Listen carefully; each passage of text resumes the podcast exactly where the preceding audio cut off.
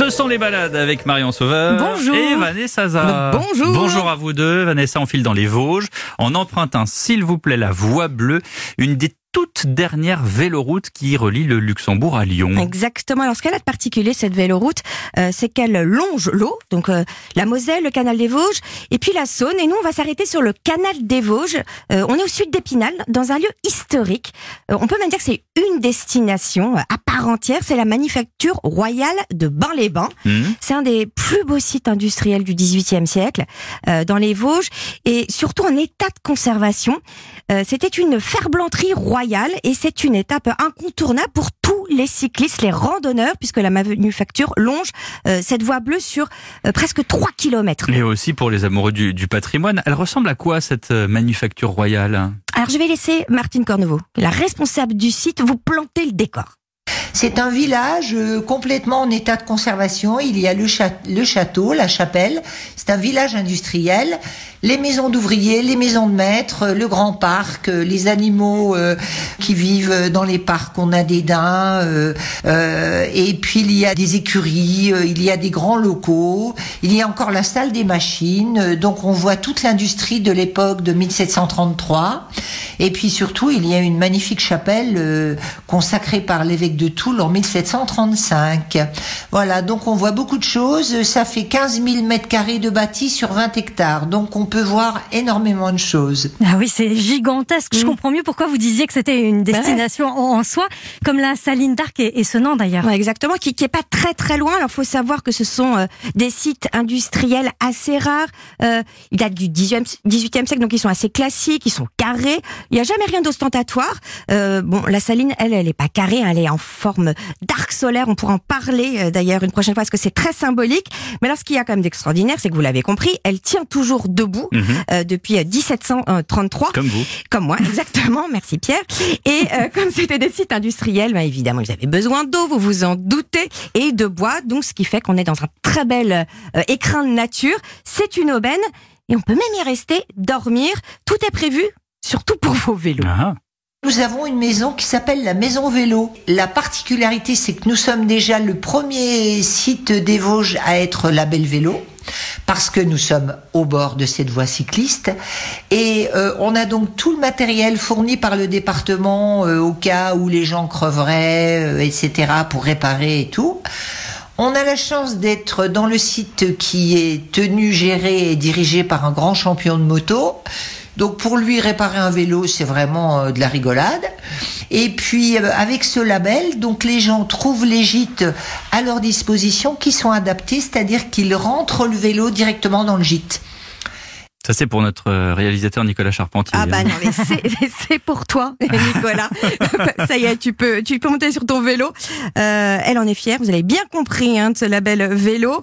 Et c'est vrai qu'en fait, ce sont les cyclistes, ses premiers visiteurs, et ça depuis des années, puisqu'ils viennent de Hollande, d'Allemagne, du Luxembourg, parce qu'il y a cette voie bleue, évidemment. Et si on remonte cette voie bleue, ma chère Marion, on passe par Épinal et puis en continuant, on arrive à Nancy. Et, Eh alors, oui. qu'est-ce que vous avez choisi? À Nancy comme spécialité Le baba au au rhum. Miam, Un, un gâteau bien doré, ça. bien moelleux, imbibé d'un sirop Bah. aromatisé au sucre et surtout au rhum et recouvert de chantilly. Oui, Figurez-vous que c'est le roi de Pologne et duc Bah de Lorraine oui, Stanislas Leczinski Leszczyński. Et ben, vous le dites tellement mieux que moi à chaque fois. qui habitait pas très loin au château de Lunéville et qui était friand d'une certaine brioche polonaise, la babka, Bah qui n'a oui. rien à voir qui, avec qui est, celle. qui est très tendance en ce Voilà, moment. mais hein. ça n'a rien à voir avec celle euh, de, de, de son époque en tout cas. C'est vrai. Euh, et à la fin de sa vie, euh, on raconte qu'il avait plus de dents et donc qu'il renversait son verre de vin préféré. Comme moi. C'était le Tokai. J'ai pas dit. Donc un, un vin blanc liquoreux. Il versait euh, ce verre de vin sur sa brioche et donc ça a donné le euh, baba. Yvain Rollo, le chef de la table du bon roi Stanislas à Nancy, propose dans son restaurant des recettes lorraines et de l'époque de Stanislas. Elles sont remises au goût du jour et parmi ses spécialités, on a le mais l'original, écoutez la recette. On est sur une pâte levée, donc de la levure ou un levain, avec une farine assez blanche, type 45 pour avoir une brioche assez fine, beaucoup d'œufs, On a plus d'œufs que dans une brioche classique euh, française. Et donc une pâte qui est assez souple. Et puis on rajoute des raisins secs, et éventuellement des amandes, des choses comme ça. Des fruits confits, euh, citron confit, orange confit, cédrin confit. Et puis euh, elle était aussi traditionnellement euh, colorée et parfumée au safran. Puisque le safran amène du goût et il amène de la couleur, une belle couleur jaune d'œuf euh, à la pâte. Le safran, Ah, euh, les, les fruits secs, les fruits confits, rien à voir avec le baba qu'on connaît.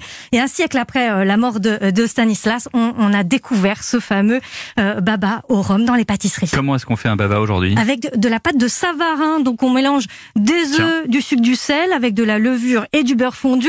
On laisse bien fermenter la pâte au moins deux fois, et la deuxième fois, c'est mieux qu'elle fermente dans les moules directement. Vous remplissez à trois quarts, elle va, elle va gonfler quand elle, elle est remplie. Euh, quand les moules sont remplis, vous mettez au four, 25 minutes, 180 degrés. Vous les démoulez et là vous remettez 5 minutes à, cuire pour qu'ils soient bien dorés et vous les plongez dans ce fameux sirop, sirop de sucre aromatisé à la vanille et au, rhum. Et surtout on les imbibe bien, faut qu'ils soient bien moelleux, faut qu'ils restent au moins 10 minutes à l'intérieur avec de la chantilly et puis c'est meilleur frais un baba au rhum. Donc vous pouvez les réaliser toute l'année en faisant des bocals à baba, des mini baba avec un sirop comme ça rempli et vous les ouvrez comme ça au fur et à mesure. Alors si on veut pas s'y mettre, mais simplement les déguster comme moi. Eh bien, on va à Nancy à la table du bon roi Stanislas. Au restaurant, ils le servent avec une glace au safran, à emporter en ce moment avec une chantilly au safran. Et puis pour le baba traditionnel, aller à la maison Witzac, c'est une boulangerie.